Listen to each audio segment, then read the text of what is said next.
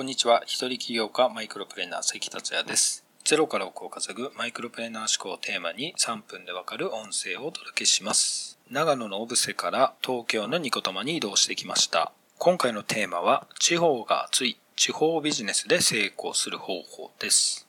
2016年からデュアルライフ2拠点生活を始めて今年からアドレスというサービスを使っていろんな地方に泊まってます。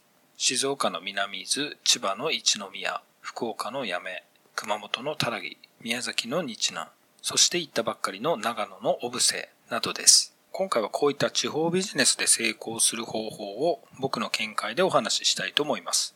今は東京に出ていかなくても情報は入るし欲しいものは手に入りますよね。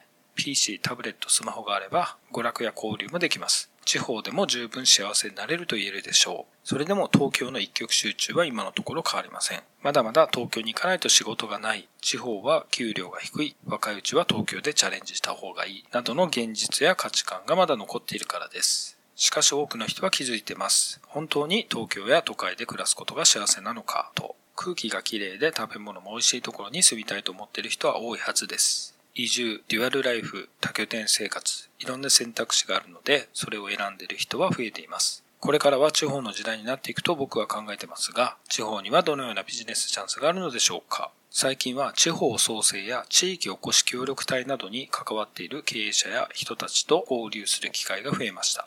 地方創生や地域おこし協力隊など最近聞くと思いますが、地方創生というのは東京一極集中を是正し、地方の人口減少に歯止めをかけ、日本全体の活力を上げることを目的とした政策のことです。地域おこし協力隊というのは人口減少や高齢化などの進行が著しい地方において地域外の人材を受け入れて地域を活性化することを目的とした制度です。こういった人たちから話を聞いていると、僕らが知らないだけで盛り上がっている地方があったり、ヒットしそうな商品があったりすることに非常に驚かされます。例えば農業体験を販売したり、インバウンド向けのサービスを販売したりっていうのは増えてますよね。知られてない興味深い商品というのは面白いです。例えば、熊本のたらぎ町の特産品に、あるハーブを入れると、ブルーに色が変わる熊焼酎、たらぎブルーというのがあるそうです。すごく洒落てますよね。シチュエーション次第ではかなりおしゃれな飲み物になると思います。これをみんなが知ったらもっと売れるのに、これをみんなが知ったらもっと人が来るのに、そういうものって地方にいっぱいあると思うんです。ただこういった地方のものの知名度がない理由は次の2つです。1つはマスメディアが取り上げてない。